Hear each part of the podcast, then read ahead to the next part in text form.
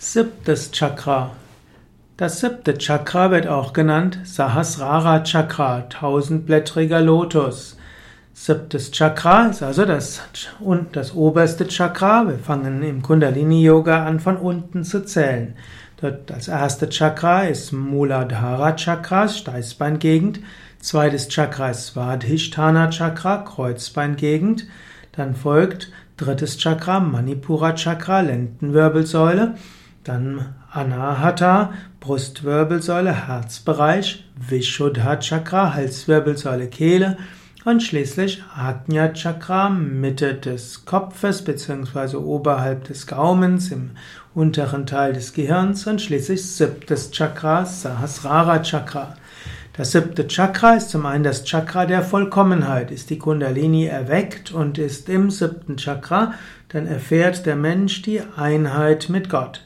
Shakti, die kosmische Energie, wird eins mit Shiva im Sahasrara Chakra, im siebten Chakra. Siebtes Chakras gilt als Sitz von Shiva und damit des reinen Bewusstseins. Siebtes Chakra steht also für die Erfahrung der vollkommenen Einheit. Siebtes Chakra ist aber auch das Chakra der Gnade und des Segens. Wenn du Heiligenbilder anschaust, gerade mittelalterliche Heiligenbilder oder auch Ikonen, siehst du dort immer ein Licht um diese Heiligen herum. Gerade um das siebte und sechste Chakra kann diese Lichtaura sehr stark werden.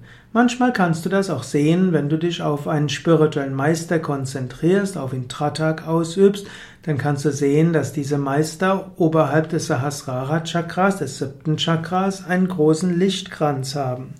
Du kannst dich auch selbst konzentrieren auf ein Licht oberhalb des Scheitels. Der Yogameister Patanjali sagt, durch die Konzentration auf ein Licht oberhalb des Scheitels kommt die Fähigkeit, in Kontakt zu treten mit höheren Wesenheiten, mit Siddhas, mit Meistern, mit höheren Aspekten des Universums.